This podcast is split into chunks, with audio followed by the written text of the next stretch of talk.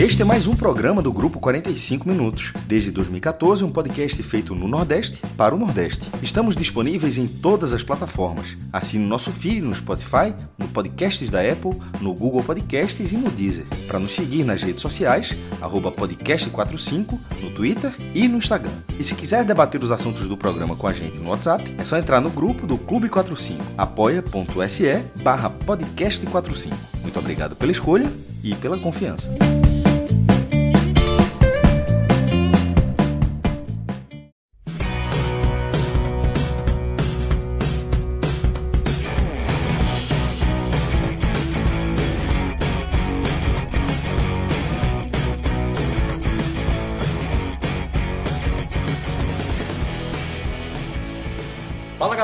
Começando mais um Telecast na área, eu, Thiago Minhoca, aqui na apresentação, ao lado de Cláudio Santana e Clis Mangama, hoje aqui para falar de mais uma derrota do Náutico, jogo fora de casa, lá em São Januário, contra a equipe do Vasco, derrota por 4 a 1 um jogo que temos muito a analisar, né? O que é que dá para se tirar do lado bom dessa derrota, se há lado bom dessa derrota, o que é que o Náutico mostrou em campo para talvez sair com esse resultado tão adverso? Time que vinha de dois bons resultados dentro de casa, é verdade, e aí foi jogar contra o Vasco, um jogo que era considerado um jogo bônus, né? Já que o Vasco está na parte de cima da tabela. O próprio Cláudio já mencionou aqui, acho que da, da última vez, que era um jogo para tentar brigar pelo ponto e acabou saindo derrotado.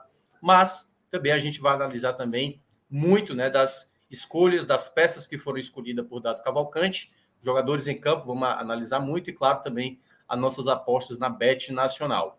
Também é, quem está fazendo parte aqui na edição desse programa é exatamente Rafael Estevão, vulgo relógio, que está aqui na coordenação desta live, e Clis Mangama, que estará comentando aqui também, vai transformar esse conteúdo em vídeo, exatamente em áudio, para você que acompanha também nas plataformas, é, como é que fala? De áudio, né? É, os agregadores de podcast que você pode também estar acompanhando esse nosso conteúdo. Então, já participa aí com a gente, o que você puder colaborar aqui na nossa, no nosso debate, que aí a gente pode incrementar. Então, primeiramente, chamar Cláudio Santana, ele que estava antes de começar a... Eu acho que a galera poderia ter acesso, às vezes, a nossas conversas de WhatsApp, assim, sabe? A turma, a turma do esporte estava numa, numa, numa empolgação, tipo, é hoje, meu amigo, é hoje que vai ter o crime. E Cláudio Santana sempre se mostrando muito sereno, tipo, galera, esqueçam isso e tal. E a galera já estava até, né, o Cláudio, assinando empate. Não, empate resolve para vocês, resolve para a gente, então tá tranquilo.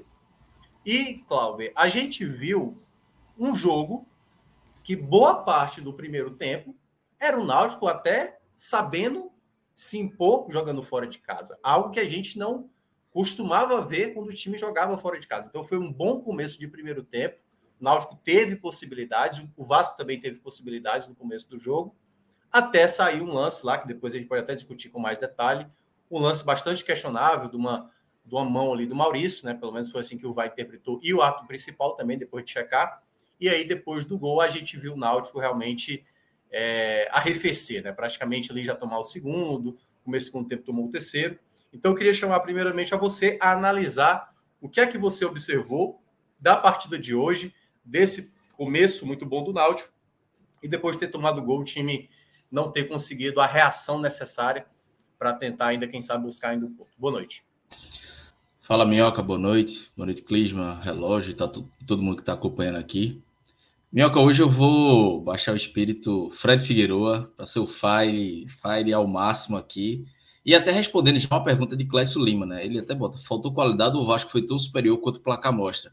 E eu já vou começar por isso. Eu acho que o placar foi muito enganoso para o que foi o jogo.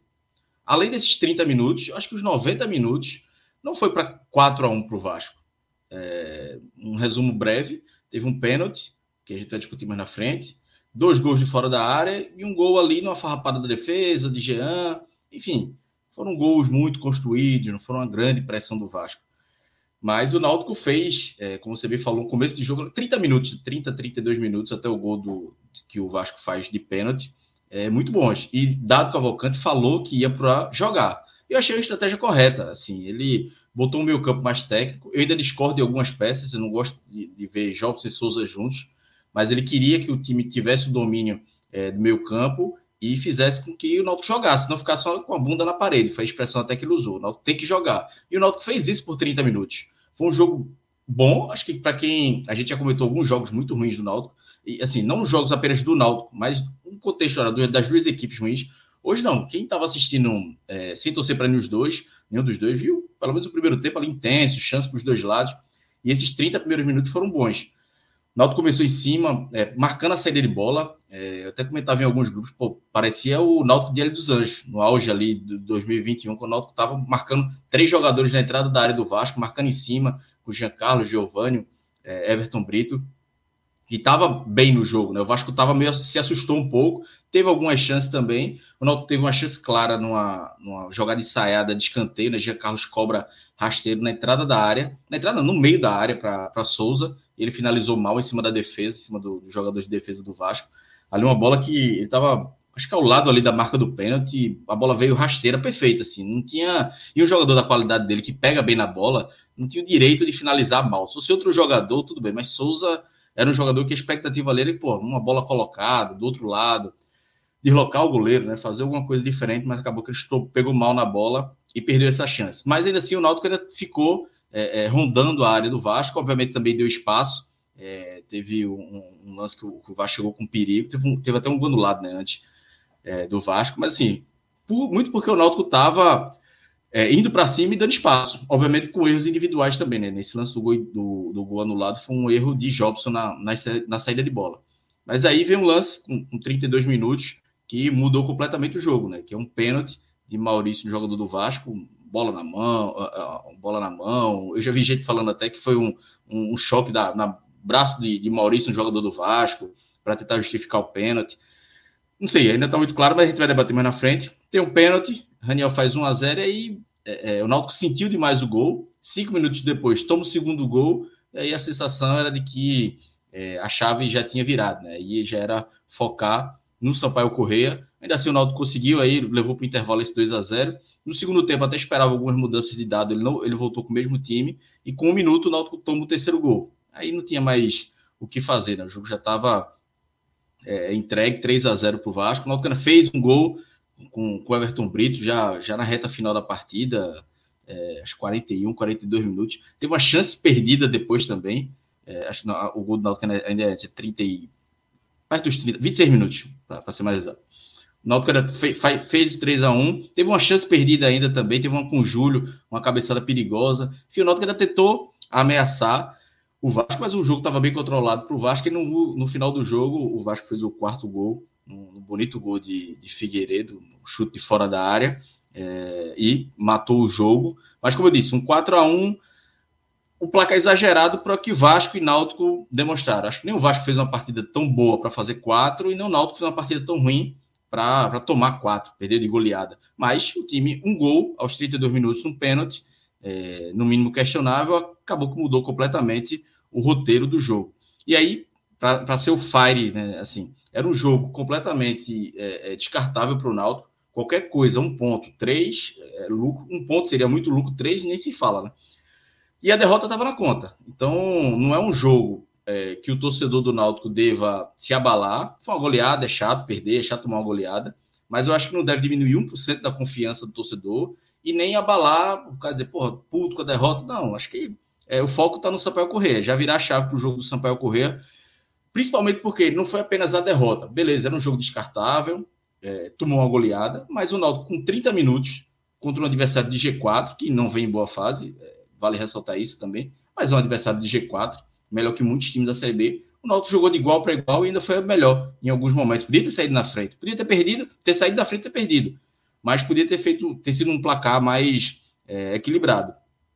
Então, para o torcedor do Náutico fica esses 30 minutos aí que, com esses 30 minutos, que já aí, aí eu digo, é mais um passo de evolução que o Náutico deu. Dos últimos dois jogos, a gente falou dos últimos dois programas, dos últimos dois telecast Náutico. O Náutico com dado vem evoluindo. E eu acho que evoluiu hoje. Aí, pô, vamos dizer, pô, 4x1, como é que tá evoluindo? Aí é o Fábio. Evoluiu, evoluiu, porque o time mostrou é, que consegue marcar pressão, consegue é, criar jogadas, tem repertório de jogadas ensaiadas de bola parada, que faz muito tempo que o Náutico não tem, acho que desde ele dos Anjos, eu não lembro, é, o Náutico tendo, é, sendo perigoso bola parada, e hoje teve. Óbvio que ainda falta é, melhorar alguns quesitos, e eu acho que precisa ainda mudar o meio campo, ainda acho o meio campo do Náutico pesado, é, principalmente com Jobson e Souza, mas o time mostrou que é, é tem condições de pegar o adversário, é, os principais adversários, os, os principais concorrentes contra o rebaixamento. Então, esses 30 minutos aí ficam de inspiração para o jogo contra o Sampaio Correia, é, depois, acho que depois é o esporte, né?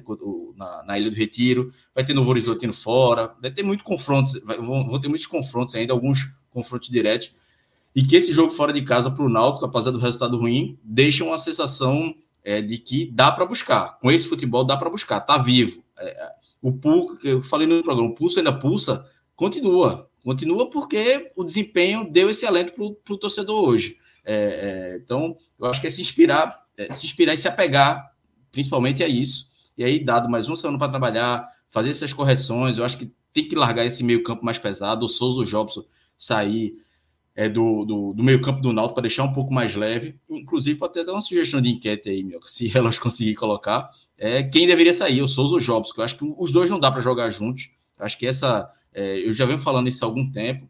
Entendi a ideia mais uma vez de dado, ele tentou. É, tem um meio campo mais técnico, funcionou em parte do momento, mas quando o time precisou de recomposição, de intensidade, faltou muito, porque os dois não têm muita intensidade e essa questão da recomposição. Mas é, eu acho que, é, esquecendo o resultado, esse jogo aí descartável, antes da bola rolar, já era um, resultado, um jogo descartável para o Náutico, era um jogo que o Náutico que viesse era lucro.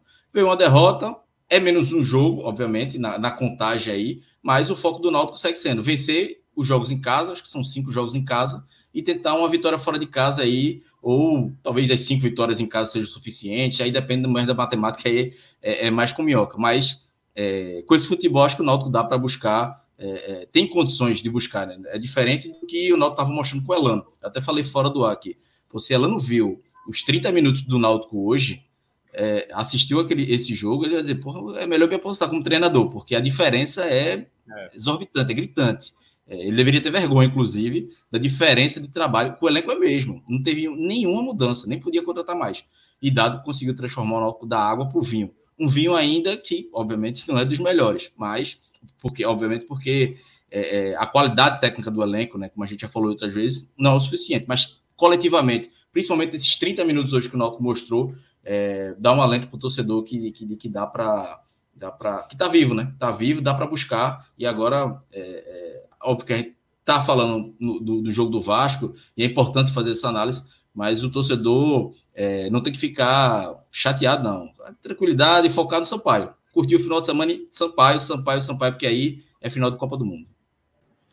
É verdade. Até pegar aqui os comentários do Orlando Aceto e do Jack Bauer, que não é o, Jack Bauer original. Só para responder, é, é, é, porque é, se assim, for comentar resultado, a gente não comenta nada, pô. É 4x1, acabou o jogo, beleza. É, é, isso que eu ia basear. É óbvio que eles estão analisando aqui, eu não sei, acredito que não sejam torcedores do Náutico, né? É, não acompanham o Náutico. Aliás, como jogava o Náutico, daqui a pouco eu vou chamar o Clisman para falar sobre isso. É óbvio, nenhuma equipe que perde por 4x1, você bate palma. Torcedor do Náutico tem que bater palma hoje, porque o, o time. Agora sim, dá para ver claramente que o time tem melhorado sob o comando do dado Cavalcante. E aí, já trazendo o Clisma. Clisma, você que participou aqui já de algumas lives, né, analisando o jogo do Náutico, principalmente na era Elano, eu lembro demais que você citava assim: olha, foi um dos jogos mais horrorosos que eu já acompanhei nessa temporada. Viu? Era muito comum ver isso nos jogos do time quando comandado pelo Elano. Então, quando você, quando o Cláudio mencionou, os primeiros 30 minutos em São Januário, cara, até mesmo o Náutico pré-Elano, eu nem imaginava que o Náutico fosse prevalecer, é, dar uma pressão. É, e aí entra um outro ponto também. As ausências que hoje é, Dado Cavalcante não teve para utilizar. Né? Por exemplo, Richard Franco talvez fosse uma peça mais interessante hoje para começar como ele tinha sido titular no jogo passado. O próprio ah, ah, João Lucas do, no lado esquerdo, para não utilizar Júnior Tavares, que é um jogador que erra demais, um jogador que irrita demais o torcedor. Então, em meio aos problemas que o Náutico está tendo, né, e é esse é o ponto que a gente está destacando aqui, a melhoria como time. É óbvio que o mais importante para o Náutico é o resultado. O jogo contra o Sampaio Correia tem que ser vitória, não há outro resultado. E nesse jogo especificamente, por isso que eu entendo o lado fire do Clauber, Era um jogo, por exemplo, o Vasco. O Vasco joga bem? Não joga bem. Mas o Vasco é uma equipe que não perdeu dentro de casa. O Vasco está 15 jogos até agora na Série A e não perdeu nenhum jogo, mesmo jogando mal. Todas as equipes que estão disputando com o Vasco o acesso, nenhum bateu o Vasco lá, pô. Então, na perspectiva do Náutico, que é o lanterna do campeonato, que vinha apresentando um futebol muito abaixo do Clisma, a gente consegue ver uma evolução. Agora, claro, quando você perde o jogo, o próximo já se torna obrigação. Então, eu queria que você falasse muito desse, vamos lá, do lado positivo que dá para a gente imaginar do, da equipe do, do Náutico na partida de hoje. Porém, né, eu queria que você relatasse também o que é que faltou mais. Foram realmente a ausência desses jogadores, as, as peças que Dado acabou tendo que escolher, não tinha muita opção, tanto é que por um momento ele perde até Maurício, não tinha nem zagueiro reserva, teve que colocar a Nilson ali como um zagueiro improvisado. Eu achei até que agora que é capaz de vir cinco gols, seis gols, porque a Nilson para apoiar já é um desespero e para defender mais ainda. E eu acho que mesmo assim conseguiu fazer ele um papel ok, entendeu? Então, assim, em meio ao Náutico, que teve muitos problemas, você acha que o Náutico tem uma perspectiva, obviamente, tirando esse jogo, para os próximos jogos, de conseguir uma boa recuperação? Claro que é o que a gente tem falado aqui de maneira até frequente. Se cair, a culpa não está em cima de Dado Cavalcante. Dado está tentando fazer um milagre de colocar ainda o Náutico nessa Série B, aliás, do próximo ano, permanecer a equipe na Série B. Boa noite. Com certeza. É... Boa noite, Minhoca, Cláudia, quem acompanha a gente aqui. É... Bom dia, boa tarde, boa noite para quem está no podcast.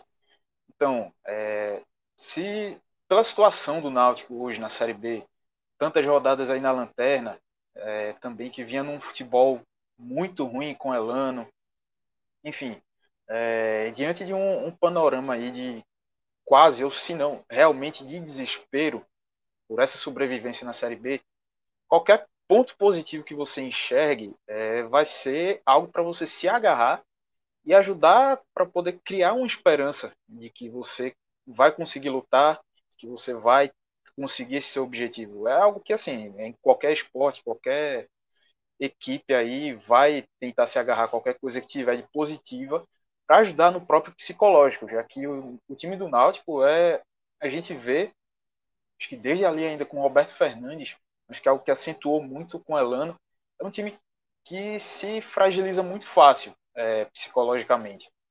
Feito aconteceu até um jogo agora contra o Vasco, onde o time tomou o gol, sentiu o gol e aí logo em seguida veio outro. É, no começo do segundo tempo veio o terceiro e aí assim desmoronou, o Náutico desabou ali de todo jeito. Então, daí a importância de você, é, enquanto, sim, enquanto torcedor, enquanto você ser alguém que está trabalhando no clube, está dentro dessa luta ali, atleta, comissão técnica, diretoria, enfim, ter alguma coisa para se agarrar e poder se basear psicologicamente é, e tentar manter a confiança um pouco no nível um pouco mais alto. Então, assim, acho que isso explica um pouquinho o porquê dessa linha que a gente aqui tenta seguir também e que a gente acredita que é o, a mais correta para o Náutico tentar levar nesse, nesse momento da Série B.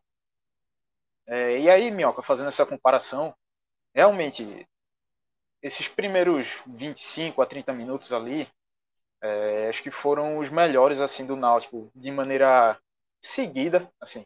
Acho que ainda com o Roberto Fernandes ainda teve alguns jogos em que o time apresentou é, momentos bons, é, aquela partida contra o Novo Horizontino nos aflitos também, acho que foi até agora, no contexto geral, a melhor atuação do Náutico na Série B, mas essa agora assim contra o Vasco, fora de casa, diante de todo o contexto, um time que, apesar de estar tá oscilando, mas está ali no G4, é, ainda não perdeu em casa, muito forte ali em São Januário com sua torcida. O Náutico conseguiu, é, fez esse jogo, esses primeiros minutos de trocação com o Vasco, é, marcação em cima, pressionando a saída de bola. É, o, o, Vasco atacava, o Náutico já dava esse contragolpe, é, buscou também se impor e ter essa presença no campo de ataque.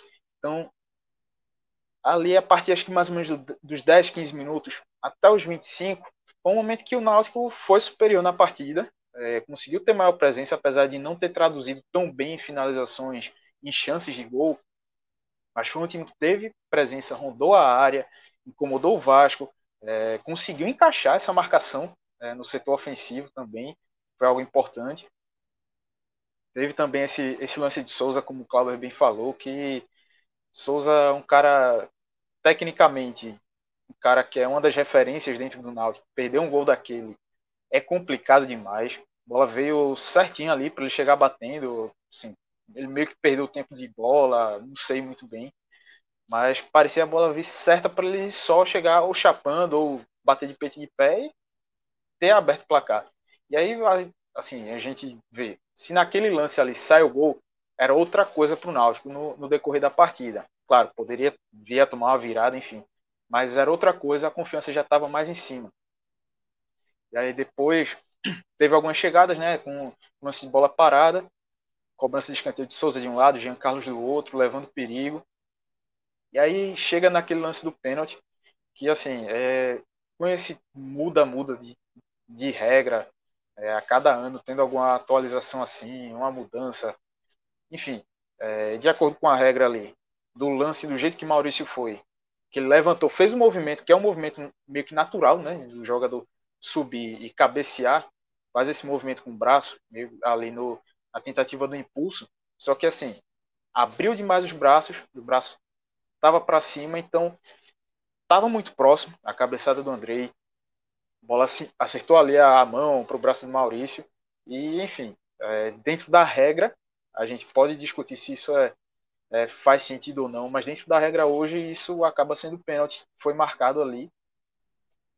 E o Náutico Aliás, sentiu. É, eu acho que antes de você continuar a sua análise, já que você entrou no assunto, né, uhum. a gente já pode começar a debater esse lance especificamente.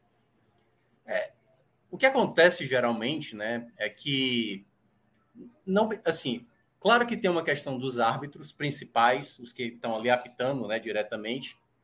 Esse era um lance muito difícil. Foi um lance muito, foi um lance que ninguém nem muito percebeu, né? Foi uma disputa que houve um choque entre dois jogadores, ia se bater o escanteio, os dois jogadores até saíram para ser atendidos, e aí depois ele foi lá no VAR, né? O VAR chamou ele para verificar esse lance. Na hora, assim, cara, aconteceu alguma coisa que assim, que não pareceu nada perceptível. Com e certeza. na hora que vem a imagem, né? Na hora que vem a imagem, e aí, assim, né? Central do apito, que geralmente é muito questionável também. É, já começa a falar que Maurício já estava com o braço acima do, do ombro e tudo mais. Acho até em certa parte sim, mas não estava tão destacado assim. Acho que o braço dele até estava mais projetado. Não à toa, né, Cláudio? Teve gente até suspeitando de que foi ele acertando o jogador do, do, do Vasco, e de, pelo menos deu para ver no replay que ele não acerta. Se acerta, seria até um soco né, que ele daria, porque ele estica o braço como se fosse um soco, e ele não acerta o jogador. Acho que é o Anderson Conceição que está disputando com ele ali a jogada. E aí. Foi Andrei Santos. Andrei Santos, né? É, pois é. No, no, na imagem de baixo, que era pelo replay de baixo, na hora que está sendo comentado, eu fiquei com a impressão de pênalti mesmo. Porque parece que a bola vai no braço e sobe. Só que no ângulo mais aberto, ou seja, no ângulo mais de cima, me parece, pela imagem, que a bola bate na nuca do Maurício e sai.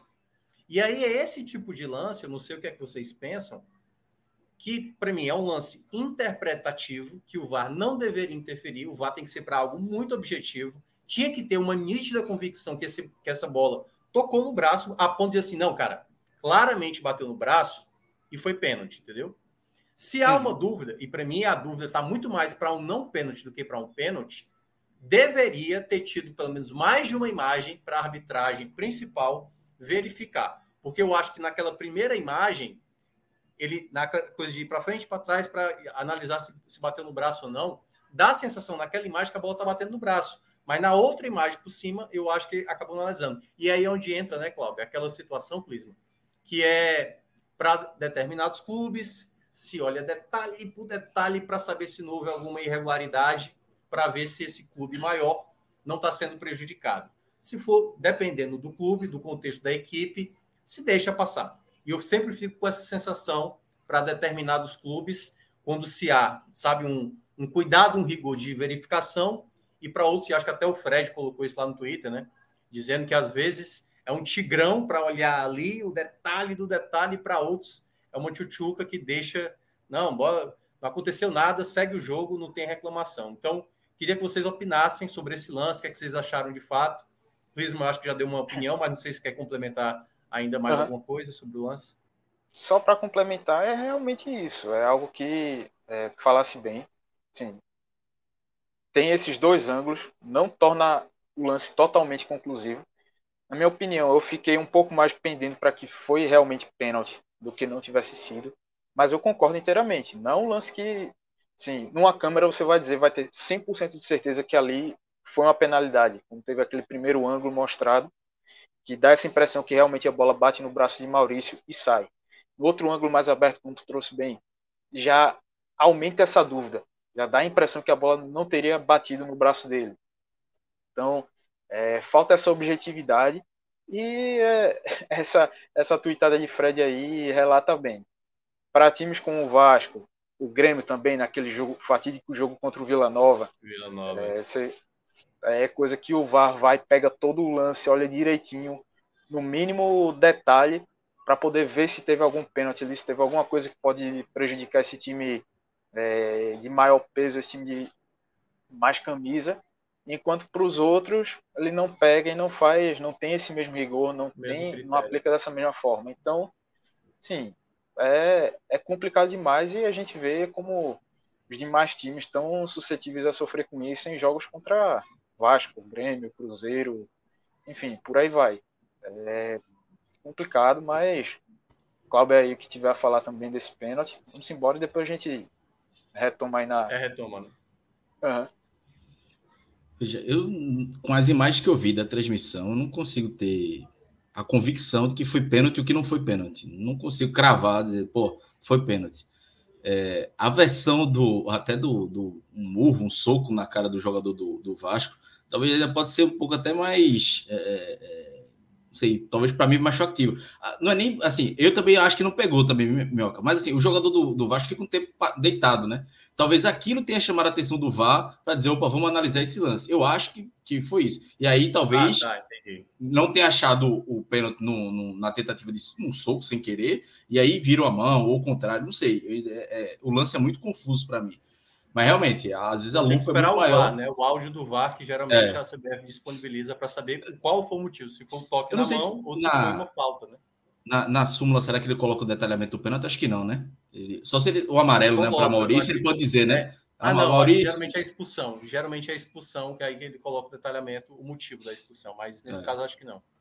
Mas assim, é muito difícil. Eu, eu já vou, eu só vou discordar um pouco de clima, que eu acho que na dúvida eu não daria. Não sei, eu, Teve uma hora que eu, uma imagem que eu vi que eu vi, pô, parece, parece que trisca, mas assim, não é muita convicção é. que eu tenho, não. Então eu fiquei muito na dúvida, assim. Então é um pênalti, no mínimo, questionável. A não ser que apareça uma câmera do VAR, uma câmera que só o árbitro viu, é, como, como aconteceu contra o Tom Benz, com uma câmera diferente e tal. Mas as câmeras da transmissão não me dá. É, não, só um detalhe. Aliás, só um detalhe muito importante. Teve duas coisas que eu não gostei. Primeiro, até o próprio é, Paulo Sérgio Oliveira falou na transmissão, que nos lances de impedimento, né, tanto o gol do Náutico como o gol que foi anulado de Raniel no, no primeiro tempo, a gente nem viu traçarem linhas e nem viu a imagem que o VAR verificou do gol legal do Náutico e do gol irregular do, do Vasco. E o, o, a única, o único momento que a gente acompanhou o VAR trabalhar, ou pelo menos o VAR passar, foi, foi na hora dessa imagem da penalidade, né? Que aí o que ele estava olhando ali na imagem era o que a gente estava olhando também durante a transmissão. Então foi a única coisa que a gente conseguiu ver. Então, assim, nessa questão que tu mencionou, Cláudio, é tipo, se há um outro ângulo, não foi mostrado para o ato principal. Tanto é que eu citei, só foi aquela imagem de baixo. Nem aquela imagem aberta, pelo menos dali que a gente estava acompanhando, não foi mostrado para o ato principal, pelo menos assim eu reparei. Não sei se eu deixei escapar. E o, o lance do gol do Náutico, quando mostra o primeiro replay, eu tinha certeza que estava impedido. Mas eu disse, não, vai, vai anular mas aí valeu o gol, não traçaram linhas, assim, pelo menos na transmissão. Eu disse, não, então valeu, mas assim, é, é, não dá para entrar. Veja, é, é, jogando uma, um pouco de teoria de conspiração, o jogo estava 3 a 0 né? Se tivesse 1 a 0 1 a 1 Nossa, será que o lance seria analisado mais demorado? Nossa. Tava 3 a 0 né? Então, é. nem demorou muito, porque veja, impedimento aqui no futebol brasileiro demora para se analisar. E esse, esse lance Sim. foi até rápido. Dois minutos no máximo, o jogador já estava no meio campo, o árbitro mandou autorizar e valeu. Mas, enfim, é um pouco de teoria da conspiração, né? Mas, é, assim, eu, eu, vou esperar a linha da, nessa questão do gol, mas a sensação do, do início, e assim, é, é, um lance muito difícil. Esse lance do, é, do impedimento é muito difícil, aí só com linha mesmo, com as linhas sim, traçadas. Sim, sim. O do pênalti, aí é, as câmeras que, que da transmissão não me convenceram de, de que foi pênalti é. e, e, não. Assim, é difícil, eu não vou cravar aqui dizer, não foi. Não foi porque de vez em quando aparece uma câmera aí que aí acaba com qualquer comentário. É como eu costumo falar. O que o juiz marcou ou deixou de marcar dentro do campo, para o VAR interferir, tem que ser um lance objetivo e claro. Se ele tivesse marcado penalidade naquele momento, ele entendeu que a bola resvalou no braço e na imagem não fica claro se bateu ou não, ok, o pênalti está marcado. Não tem nenhuma imagem conclusiva para dizer que não foi pênalti, entendeu? Embora, na minha avaliação, para mim toca mais toca na nuca do Maurício, não toca no braço. Mas, a partir do momento que não tem uma clareza quanto a isso, eu não acho que é para o VAR se interferir. Então, se fala muito da qualidade da arbitragem brasileira, mas eu acho que também precisa ter um rigor muito maior com o pessoal do VAR, que está numa situação muito mais confortável de olhar detalhe. Se você não tem clareza, se a imagem não fica clara, não interfira no jogo, não interfira no jogo, porque isso pode mudar o, o panorama. Se, como eu estou dizendo, se marca a penalidade, deixa a penalidade. Se não marcou, como foi esse caso, deixa o jogo seguir. Não teve nada nesse lance a ponto também do, do Vasco se desesperar. Pelo menos eu acho que o Vasco não ia se desesperar a ponto disso, apesar de torcedor sempre vai ter reclamação. Então, acho que esse é o único ponto. Então, vou retomar para o Clisma terminar, até porque ele estava analisando ali ainda a parte depois desse pênalti né, e do gol marcado pelo Vasco, e aí agora ele pode prosseguir. E aí, Minhoca, assim, no segundo tempo, quando o Náutico tomou esse terceiro gol, qualquer tentativa de reação, algo num, pelo menos no ímpeto que teve aquele, naquele início de jogo, foi por água abaixo. O time tentou, ainda demonstrou um pouco dessa luta de querer diminuir a desvantagem, tanto que conseguiu, mas sim, não tinha como igualar, a parte psicológica já tinha ido por água abaixo mesmo, o time sentiu. Enfim, é, e aí, dentro desse cenário também, ficou ainda mais, ficaram ainda mais expostas as limitações técnicas do, do time do Náutico, algo que desde o começo do campeonato foi batido na questão de a composição defensiva, é, a gente viu também, como vocês já trouxeram, a escalação também já, já tem esse peso para ter um time que demore mais a se recompor, que deixe mais brechas. Time ali com Souza e Jobson no meio, que são jogadores mais lentos. Júnior Tavares na, no lado esquerdo. Então, essa questão também já pesou para que o Náutico sofresse com esses ataques do, do Vasco. É, Vitor Ferraz também do lado direito sofreu ali com o Agnaldo, que fez boa partida. No lado esquerdo, Marlon Gomes em cima de, de Júnior Tavares. Também fez o que quis. Então, assim, é, que sofreu, foi complicado dentro dessa questão aí defensiva. Acho que mais para frente a gente detalha um pouco mais sobre a atuação desses jogadores. E aí diminuiu naquele bolão de Jean Carlos para Everton Brito. Mas aí aquela time, pô, fez o gol, teve as mudanças que Dado é, já fez na segunda etapa, tentou acreditar, pressionando um pouquinho mais o Vasco. O Vasco parecia que ia se complicar e acertar aquele golaço ali com, com o Figueiredo no fim, é, já decretando ali o, de vez o resultado. Mas acho que a gente, agora voltando para aquele ponto que a gente iniciou o programa, sobre se apegar a esse, essa, essa atuação nos primeiros 30 minutos para ter essa esperança, essa confiança de que ó, a gente manteve, conseguiu ter esse nível de atuação aqui contra um Vasco. O desafio que foi aqui em São Januário. É um placar que, querendo ou não, um 4 a 1 que, de certa forma, botar com algumas aspas aí, enganoso, até porque o Vasco é, foi muito assertivo, teve muita precisão também nessas, nessas finalizações para poder marcar. Então, Contra o Sampaio Corrêa é um jogo de mais uma decisão, final de Copa do Mundo, como o Clauber definiu.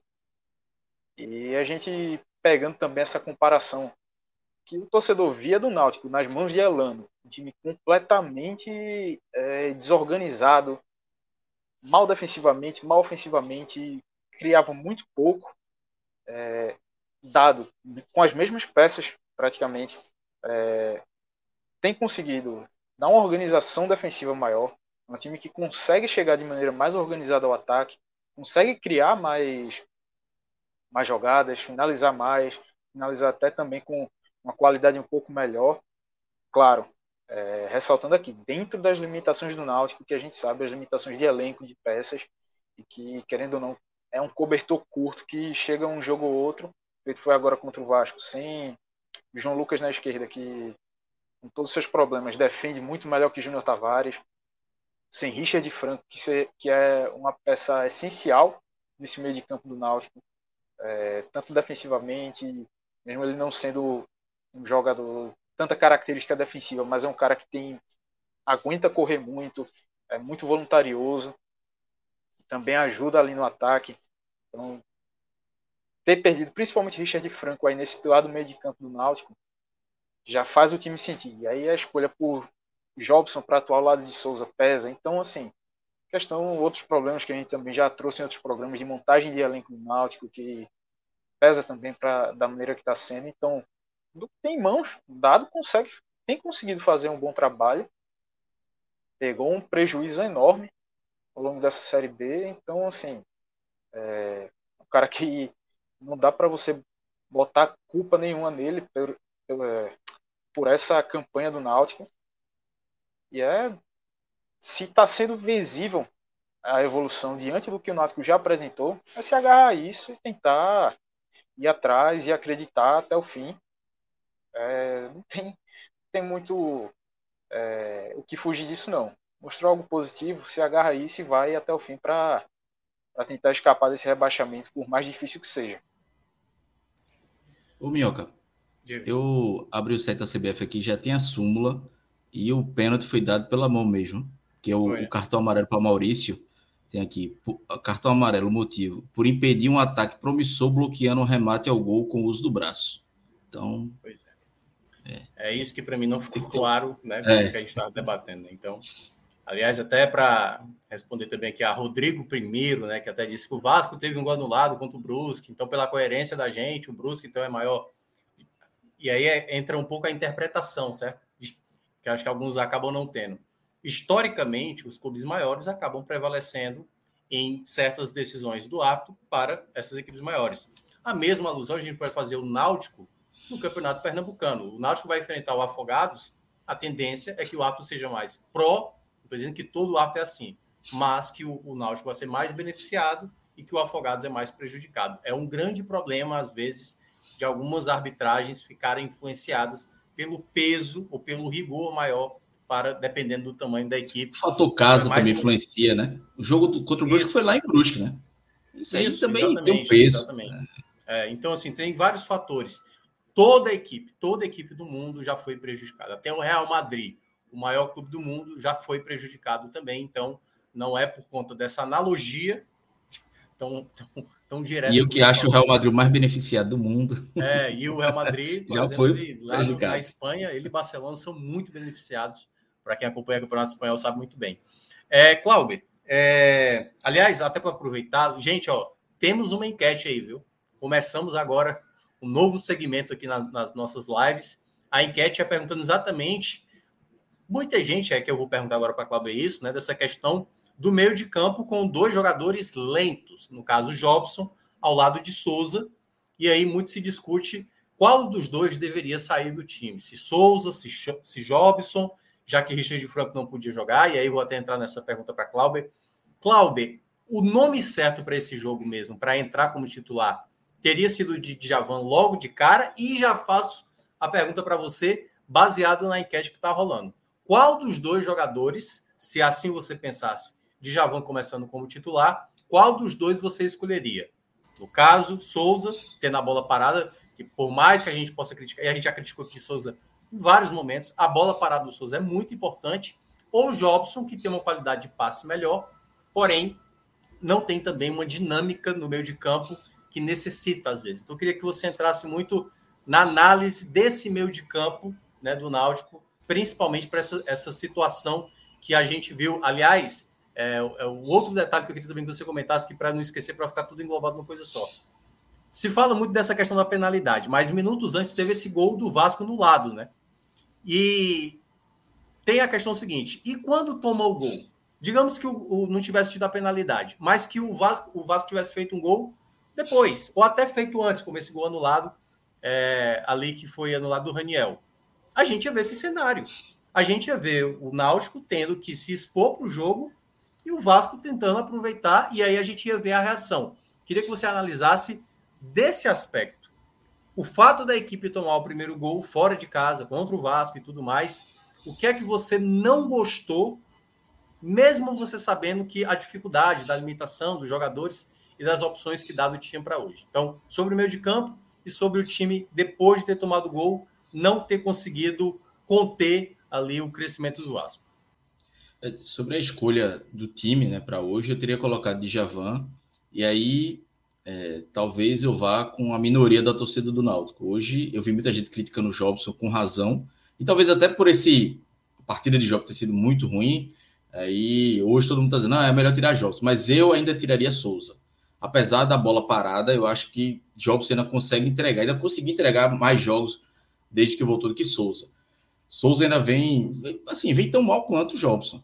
É, hoje o Jobson foi, aí já vai um spoiler para mim, o pior em campo, mas Souza também foi ali em segundo lugar. Errou muito, teve o gol perdido. Então, assim, ainda acho que um primeiro volante com um dos dois é, é, com mais liberdade, principalmente Jobson, eu acho que o time é, cresceria mais. É, acho que a tendência era o time ter mais um pouco mais de equilíbrio. E aí, mesmo, por exemplo, hoje, com o Diavan, pô, mas toma 1 a 0 mas talvez não tivesse tomado o segundo logo sequência, ia ter um pouco mais de equilíbrio, aí ia ter Jobson, ou o próprio Souza também. Eu acho que um dos dois teria que jogar, mas não os dois juntos. Mas teria um time um, talvez um pouco mais equilibrado para é, é, segurar mais na defesa e tentar é, atacar. Então, acho que esse meio campo aí passa muito por essa escolha de dado. Eu acho que Souza deve ir para o banco acho que talvez a maior parte da torcida hoje prefira Jobson. Mas é, eu acho que dá tem que escolher um dos dois. Acho que não dá mais para insistir com os dois. O meu campo fica pesado, fica sem intensidade. E o Náutico não consegue, assim. E teve bons momentos hoje, mas com o Jobson errando, com o Souza errando, o Souza perdendo gol, o Jobson errando na saída de bola. Então, é, foi uma sequência de. Foram uma sequência de alguns lances ali que, é, que passou muito pelo pé dos dois. Teve Tomás também, é bem verdade. É, era um jogador que hoje é, tem menos qualidade até do que esses dois, mas ele consegue correr mais, marcar, erra também muito, mas ainda assim é um jogador que é, ainda consegue entregar um pouco mais fisicamente, que muitas vezes é, é, importante. Então, nessa disputa aí, eu acho que o Náutico deveria, acho que Dado deveria escolher é, entre um dos dois. E eu escolheria para o Souza. Eu acho que hoje, apesar dessa bola parada, e hoje ele foi bem nas bolas paradas. Todos os, quase todos os escanteios de Souza foram perigosos. Nos últimos jogos não tava isso, não estava acontecendo. É, tem bola direta do Giovanni, né, que, que tá, é. se faz o movimento correto, teria até diminuído antes. É, teve, teve, foram uns dois ou três ali em cima do goleiro, o goleiro teve dificuldade para tirar, teve essa de Giovanni também. É, assim, hoje ele foi bem, mas eu acho que ainda não está compensando os 90 minutos só essa bola parada, assim, ainda não está sendo é, tão decisiva. Obviamente que é, é, os escanteios aí foram mais é, erros de quem não conseguiu concluir a jogada. Ele fez a parte dele. Mas para mim, para mim ainda não compensa. Acho que o Souza ainda está devendo. Ele fez um jogo muito bom, que foi a estreia dele, muito bem. Depois não conseguiu encaixar mais. Jobson oscilou, fez os dois, três jogos bons. Nos últimos dois vem mal. É, os últimos dois jogos é, em casa ele não foi bem. Hoje, mais uma vez, não foi bem. Mas ainda assim, nessa balança, ainda pesa um pouco ainda a favor de Jobs, porque eu acho que Jobs nem é para jogar com o primeiro volante, como ele vem jogando, e com mais liberdade, por exemplo, com, como ele jogou até contra a Ponte Preta na estreia dele, ele chega mais o gol, ele chuta bem, ele consegue dar uma, um passe diferenciado. É, eu acho que ele ainda consegue entregar um pouco mais técnico e fisicamente do que, do que Souza. Teve uma segunda pergunta, uma terceira pergunta, né, Minhoca? Eu acho que eu acabei esquecendo. É, era sobre a questão de o fato do time ter tomado gol Poderia ter acontecido antes, aconteceu naquele momento do pênalti, mas poderia ter acontecido depois. O time, da maneira como reagiu ao tomar o gol, entendeu? Que aí, por exemplo, o, o, o terceiro gol tomado é o Náutico da Série B. Aquele tipo de gol, a defesa não conseguindo tirar. Ninguém conseguiu fazer o simples naquela jogada. Dar um chutão para frente, simplesmente tirar o apavoro ali que estava acontecendo, porque Aquela bola ficou lá, ficou lá, ficou lá, até a bola desviar em Vitor Ferraz e matar Jean ali. Então, é, se prender apenas à questão da penalidade marcada, né, justificar por conta disso, é não olhar o outro lado, que é tipo, após tomar o gol, como você conseguiu, assim, você considerou um erro de, de dado continuar marcando de maneira mais alta? Talvez não seria melhor rever ali a estratégia após ter tomado gol, como você estava citando, para equilibrar mais da equipe ali com outro jogador, até quem sabe fazer três volantes, não sei, enfim, uma outra estratégia, porque esse era um jogo, dava para se entender até o espírito de guerra que o Náutico teria para o jogo, mas era aquele jogo talvez até poderia pensar também da maneira mais cautelosa, né? Para também não tomar um né? placar tão elástico que poderia também abalar um pouco a confiança do elenco. A gente não sabe como é que vai ser no próximo jogo, mas tomar uma goleada, queira ou não, acaba minando a boa sequência de resultados que tinha tido, né? As duas vitórias. E, e, eu até ouvi a coletiva de dados, foi três minutos, eu estava ouvindo aqui rapidamente. Ele até falou que o placar, um pouco que eu falei no início, o placar não, não condiz com o que foi o jogo, né? Então ele o discurso dele na, na coletiva talvez tenha sido o discurso do no vestiário, né? Para não se abalar pelo placar em si, porque o Náutico não jogou para tomar 4 a 1 Mas eu acho aí, Minhoca, tem outro fator também que é o psicológico, né? Você falou do gol, o terceiro gol, que foi muito Náutico da Série B, e o fator psicológico, por mais que o Náutico tenha entrado confiante, porque a postura que o Náutico teve em 30 minutos foi de uma postura de um time confiante, indo para cima do Vasco e São Januário, é uma, uma postura de, de um time confiante. Mas quando toma um gol, aí abala completamente, né? Isso aí toma o segundo gol, fica ali meio grog ali sem saber é, muito o que fazer. Então, acho que aí o aspecto psicológico também pesou muito. Acho que Dado poderia ter tentado alguma coisa diferente, mas não sei se ali naqueles minutos finais do primeiro tempo mudaria tanto, porque ali todo mundo sentiu. E foi um pênalti, um pênalti ali questionável, enfim, tem, tem todo o contexto ali que envolvia a partida. Chance perdida pelo Náutico, o Náutico melhor, tem um pênalti, é um banho de água fria em, em, em jogadores do Náutico que é, quando a fase é ruim, apesar das duas vitórias seguidas, mas o momento ainda é ruim no contexto geral da, da Série B, é, acaba pesando. Eu acho que isso influenciou muito para que o Náutico é, sentisse, né? Acho que não sei se alguma alteração tática poderia influenciar tanto. No segundo tempo, aí é o terceiro gol ali é é uma falta de atenção, a mistura de tudo. Início segundo tempo aí já é um, o, o, suco de náutico da Série B, né? É um erro generalizado que acaba com o gol desviando também, um pouco de azar e a bola entra. Então, na, na, questão entre o primeiro e o segundo gol ali, aquele final do primeiro tempo, acho que foi mais o aspecto psicológico. No segundo aí, é, é o terceiro gol, na verdade, né? Que é, que é no início do segundo tempo, acontece mais o, o, o suco de náutico, como eu falei, que é a as, os erros, falha, falta de atenção, defensivo. falha, sistema defensivo, né? Enfim, é. são muitos problemas num ano só. Se eu não me engano, aquele lance que foi anulado do, do Raniel, o passe errado foi do Tomás, né? Se eu não me engano. Posso estar, posso estar é. errado. Eu acho que é o Tomás que erra o passe ali. É. Foi, é, acho que foi isso mesmo. Teve um lance anterior que Jobson erra, mas não sai gol. E aí foi o de, o de é. Tomás que ele erra que, aliás, foi. Tomás foi o, o, que antes de fazer o gol quase fez, né? Num chute de fora da área. É. Aliás, é algo que eu senti um pouco de falta do Náutico, sabe, Cláudio e Clisman? Tentar arriscar um pouco mais às vezes, né? O goleiro do Vasco, o Thiago, é muito inseguro, me passou muita insegurança. Tanto é que nessas jogadas de escanteio batido pelo Souza, esse chute de fora da área de Tomás, deu para ver que ele não era esse goleiro todo confiável. Assim, né? A gente que fala muito aqui dos goleiros do esporte, do Náutico do Santa Cruz, que é um desespero. O Vasco também não tem esse goleiro todo, não. Então, acho que faltou um pouco mais isso também. Acho que o Náutico tentar jogadas de fora da área, uma alternativa também que pudesse tentar. Fala aí, Cris. Minhoca, é, só para confirmar aqui, no lance do gol impedido do Vasco, foi Vitor Ferraz que perdeu a bola na ponta esquerda. O Náutico estava tentando trocar passe ali perto da quina da grande área, o Vitor Ferraz foi desarmado e aí teve esse, esse contra-ataque. E aí, só completando aí com a, com a tua pergunta, realmente, faltou ao Vasco, ao, ao Náutico, perdão, arriscar mais contra o Thiago Rodrigues, goleiro do Vasco, que é, ele solta muita bola, dá é. muito rebote, várias defesas ali no, durante o jogo ele fez em, em dois tempos, espalmava na primeira e na segunda, tirava do jeito que dava, enfim.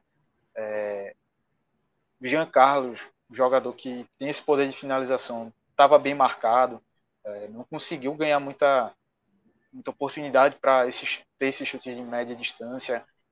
E aí entra, entraria também a, a, presença de jogadores que também tem essa conseguem chutar bem, com o próprio Jobson, que só teve aquele chute no começo do, do jogo.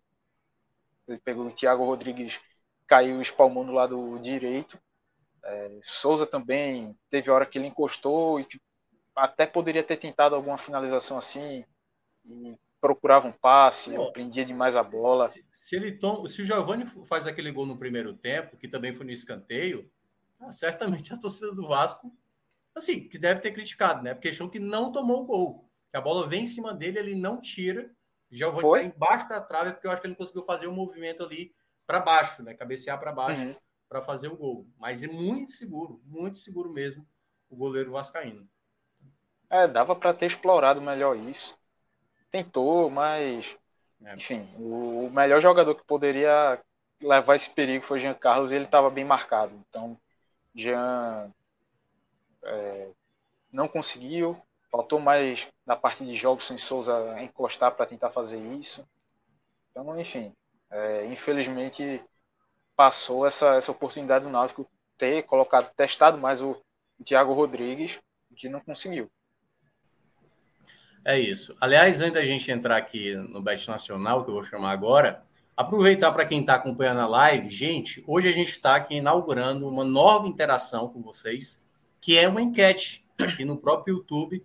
Se você atualizar, se não está aparecendo aí, atualize, seja no seu celular, enfim, no seu tablet, ou por acaso você estiver olhando no seu computador, atualiza lá, ou se você estiver vendo na TV, né? Tem gente que pluga lá na TV e fica acompanhando, entra lá no YouTube e você pode votar na enquete que a gente está fazendo. Quem deve sair da equipe titular, se você assim considerar? Jobson ou Souza? A gente tem aí menos votos na enquete do que de like, que é até bom. Like é maravilhoso, like é o que a gente mais gosta. Mas também você pode também participar dessa nova função que a gente vai estar tá fazendo agora aqui nas nossas lives. Por enquanto, eu vou falar daqui a pouco. Daqui a pouco a gente vai fechar Ó, minha like aí na tela, então, galera, já deixa o like quem está acompanhando. A gente agradece demais. E aí, quando terminar a bet, é, relógio já pode fechar a enquete, a gente vai falar dos destaques e no final a gente vê qual foi o resultado final de quem vai sair. Vamos aqui ver agora a nossa. que já caímos dos 5 mil, aí, já não dá para apostar os 5 mil, Cláudio. Já caiu para 4.991. Vamos ver o estrago que a gente teve nos últimos dias, é. né? Porque Perdemos, né? Perdemos algum dinheiro aí. Ó, empate o empate o Náutico. Isso aí foi Fred, certo? É, na cara de Fred. Cara de Fred. Fred que, que matar um peixe aí. Enfim, Essa né? daí veio até no, na segunda-feira. Foi Fred Maestro. Foi, foi. Fecharam foi. aí nesse, nesse time. As coisas começaram a dar errado aí. Segunda-feira. É, começaram no Todo Mundo é Náutico. O peso é. dessa zica aí é complicado. Viu? A gente vai ter amanhã jogos da Série A, Havaí Atlético Mineiro, além de Botafogo e Curitiba. Curitiba, aliás, péssimo visitante e Botafogo, péssimo mandante, viu? Se eu não me engano, o Botafogo é o penúltimo mandante da Série A e o Curitiba só tem dois pontos, cara. Não tem uma vitória sequer. É empate, Série A, né? então é um joguinho aí difícil de, de cravar, viu? Além disso, vamos ter também Série B, Chape CSA, duelo direto aí na parte de baixo. Brusque e Vila Nova também, da parte de baixo. Amanhã é, é, é um sábado para o Náutico assistir, para ficar ligado. Então, 11 da manhã a gente vai ter Chape CSA, às 4h30 Brusque e Vila Nova, 7 horas Sampaio e Criciúma, 8h30 CRB e Cruzeiro para fechar essa, noite. Essa hora do Sampaio tá muito boa, porque o Sampaio em casa tá é. bem, né? Embora tenha tropeçado é. recentemente, ganhou o último jogo, até com dois gols no final, né? Um dos gols foi lá do Porveda, que é o artilheiro da Série B. Mas eu acho uma boa. 2,21. Sim. Eu acho uma boa. Ah, dá para ir, tranquilo. Tá oscilando, mas tá tentando pai. retomar. A gente vai pensando... no limpe seco ou a gente faz a combinação para arriscar mais? Eu, eu iria seco nesse aí. Eu tô, eu, vejo, eu tô pensando que o São Paulo venha tranquilo sexta-feira. O São Paulo tem que ganhar amanhã. Eu tô planejando pensei, muito à frente. Pensei em colocar Brusque, mas o Vila Nova tem jogado tão bem ultimamente, né? É, evoluiu. Muito caro, é, assim. Jogando bem. É verdade. É, é, Relógio tá sugerindo que... esse Atlético Mineiro, é? Colocou a setinha ali em cima. Havaí eu não tenho essa confiança né? toda, não. É, é no Atlético. Eu não consigo ter essa Lisca... confiança no Veja, a gente, a gente podia fazer uma, essa seca no Sampaio e eu jogar uma menorzinha no empate, Botafogo, Curitiba e Atlético Mineiro. Eu tô confi... nos dados de minhoca aí do, do Curitiba e Botafogo. É, é só, só uma sugestão aí de É, só uma sugestão de Havaí Atlético Mineiro, que acho que a gente poderia ver a questão de mais um e meio gols. Quanto que tá valendo Pronto. aí. Vamos, vamos, primeiro nessa do Sampaio. Vamos primeiro nessa do Sampaio. Não, não no caso, combinar, não. só para não, mas só só para ver tá. quanto ficaria a combinação e aí depois a gente ah, tá, ver se vale a pena ou se separa. É mais de um e meio, é isso?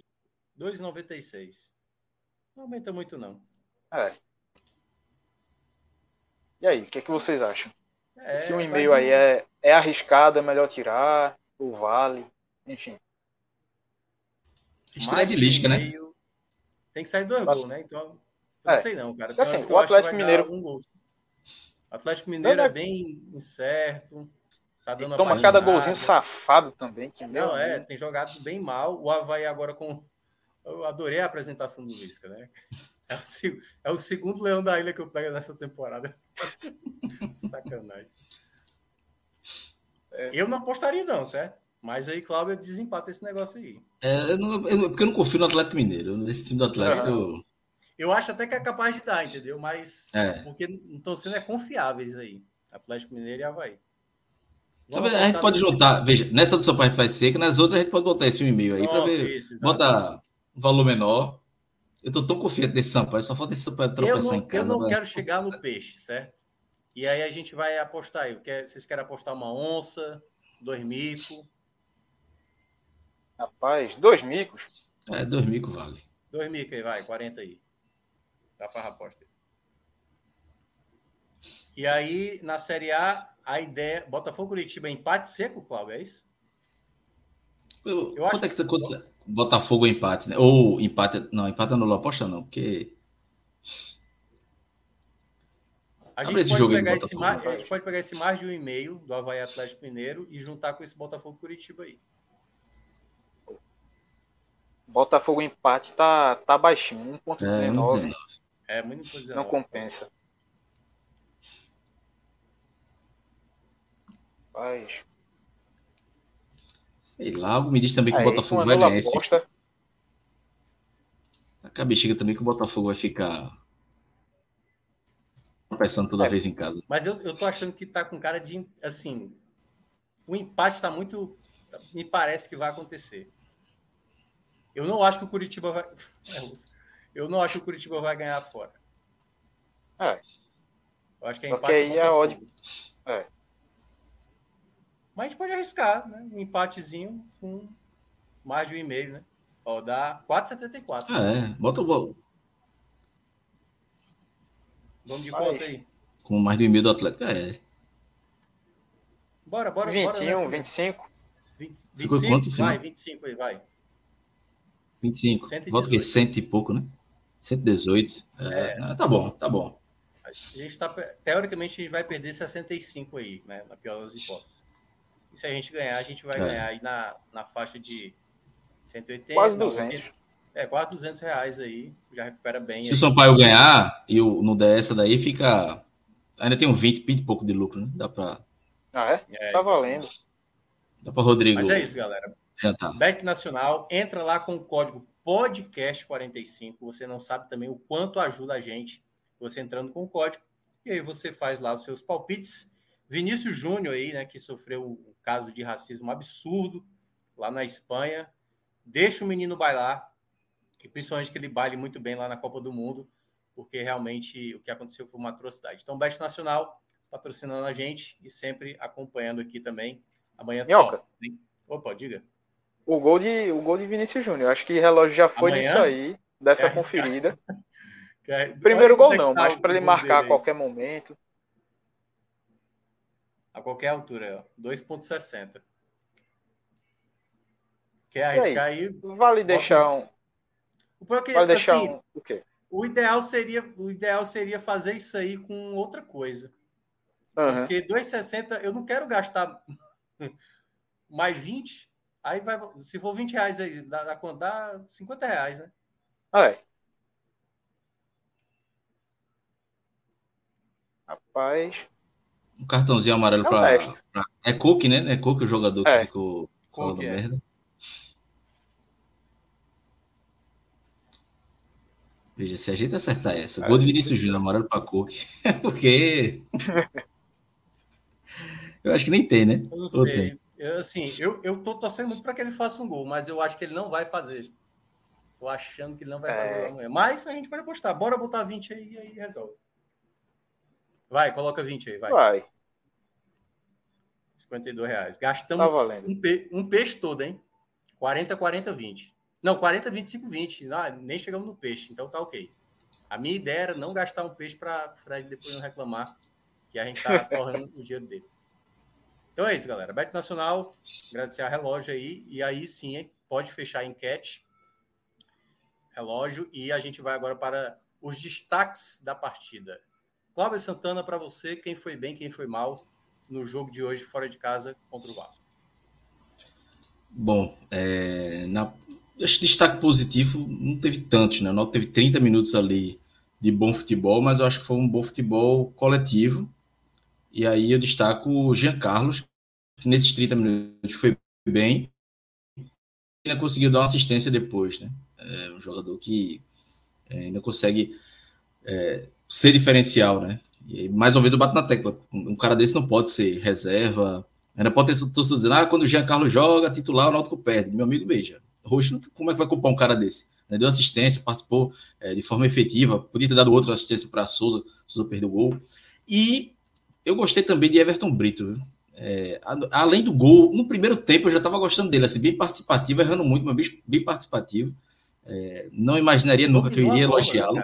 Algo que é. o ataque do Náutico dominar uma bola é, é luxo. Talvez, talvez isso tenha me deixado um pouco emocionado com ele, mas é realmente. Então, destacaria Jean Carlos, assim, mas com a distância muito grande para Everton Brito. E até o gol do Everton Brito também, né? Foi um gol. Aí dominou a bola, fez, acertou o gol, já é, já vale esse, esse destaque. Dos negativos aí, é, para mim, o pior foi Jobson.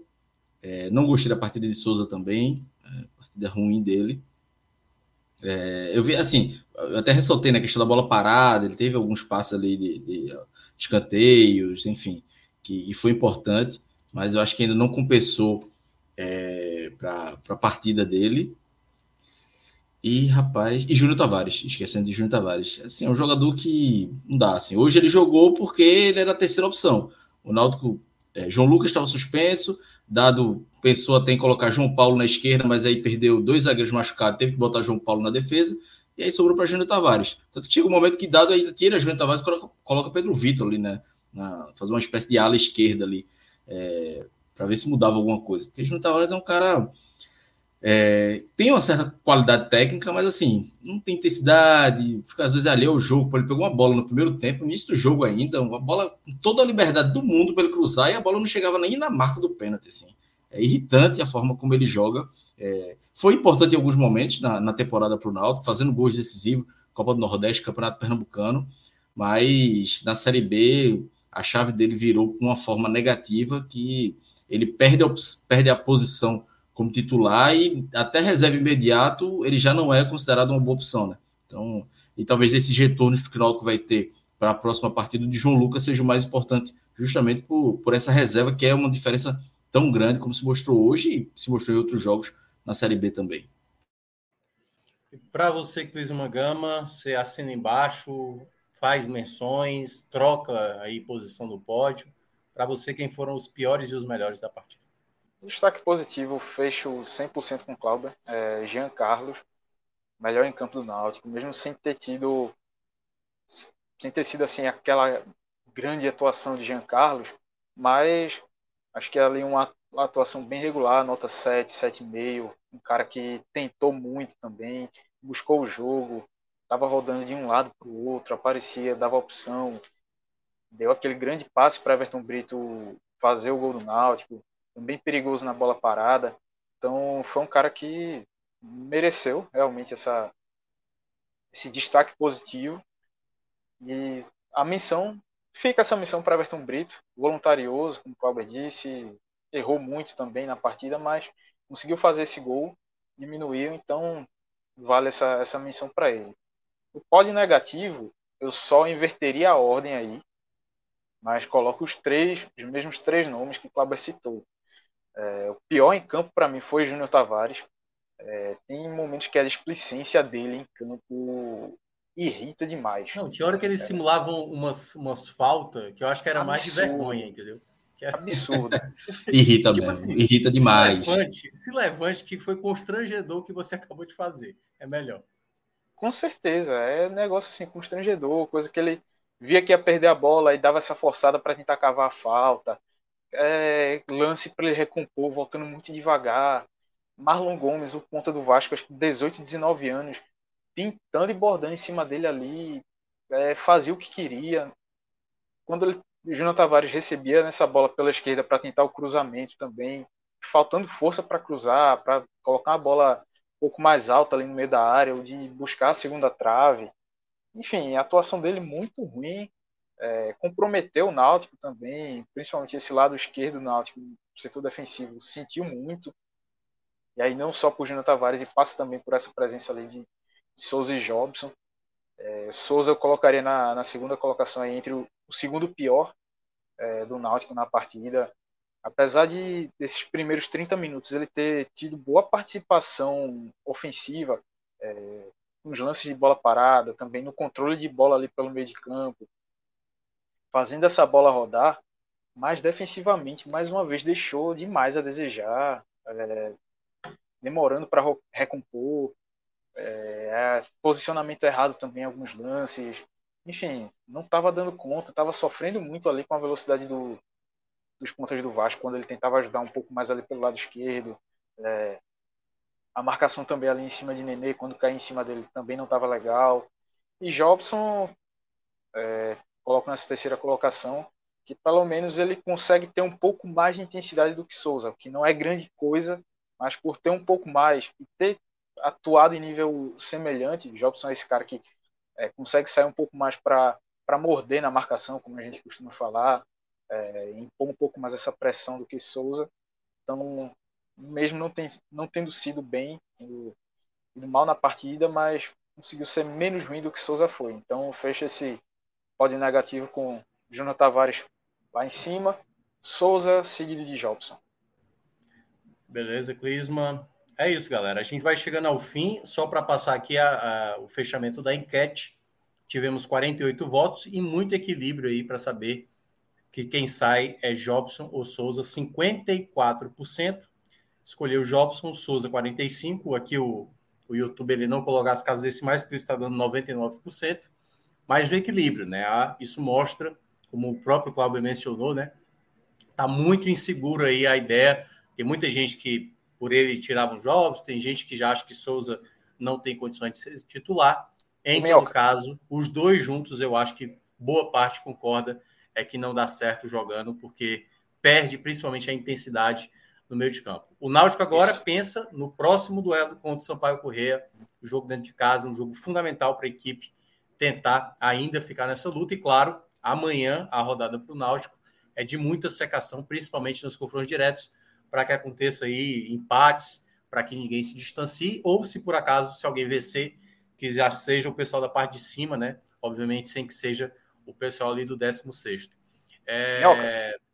Diga. Só para só comentar rapidinho em cima dessa da enquete, eu fecho com o Clauber, também tiraria Souza desse meio de campo, apesar da, da bola parada dele ser importante, mas tem Jean de titular, Jean consegue também dar conta.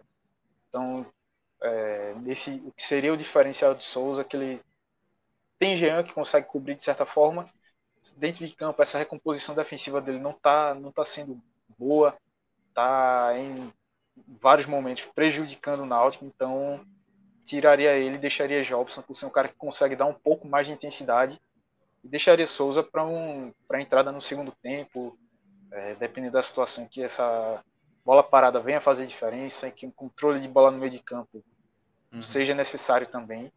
Então, Souza pega um banco um pouquinho aí.